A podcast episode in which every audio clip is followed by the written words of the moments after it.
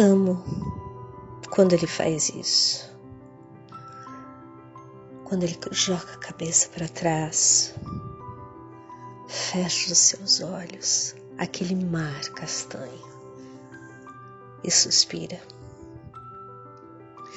Fiquei vastos momentos ali, em silêncio, quando ele, nitidamente envolvido, sedento e repleto de desejo, me beijou. Dessa vez eu não me esquivei.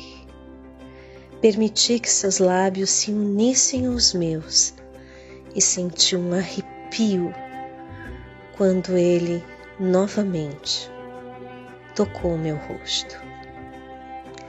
Naquele momento, pela sensação nova que me acometeu, eu não me senti à vontade para que me entregasse àqueles lábios quentes e experientes.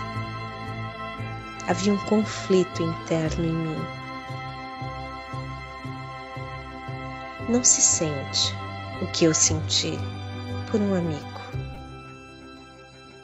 Um amigo não demonstra isso para uma amiga. Uma grande confusão tomou os meus pensamentos e ele, sensível como é, percebendo meu silêncio, me perguntou se eu estava com medo.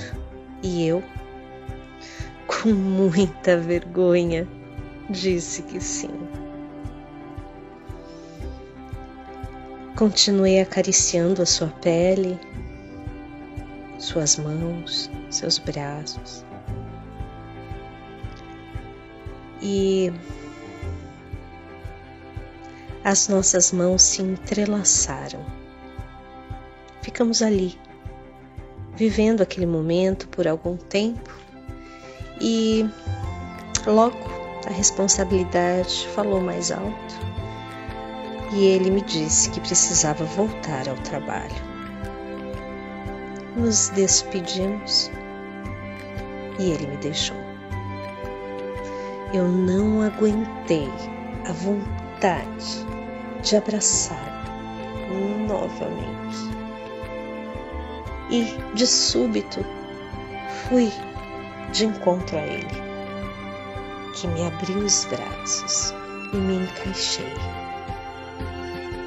Eu me encaixo, eu me encaixei nele. Algo me passou pela cabeça. Eu estava realmente em casa.